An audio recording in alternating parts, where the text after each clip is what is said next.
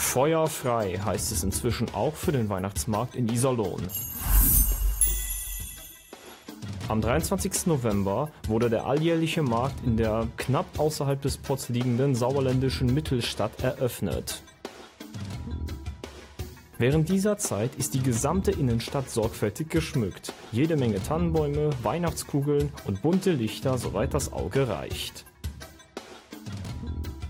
An den zahlreichen Ständen auf dem alten Rathausplatz finden sich allerlei Leckereien, die das Herz begehren. Von warmen Mahlzeiten über süßen Nachtischen bis hin zu heißen Getränken, selbstverständlich. Und nun die Preise einiger dort angebotener Produkte. Der Preis für Glühwein beträgt 3,50 Euro. Krebs mit Nutella kosten ebenfalls 3,50 Euro.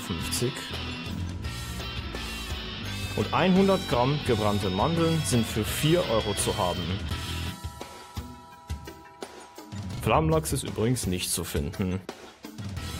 Anders als in den Jahren zuvor steht nun auch in Iserlohn ein gigantischer 25 Meter hoher Weihnachtsbaum.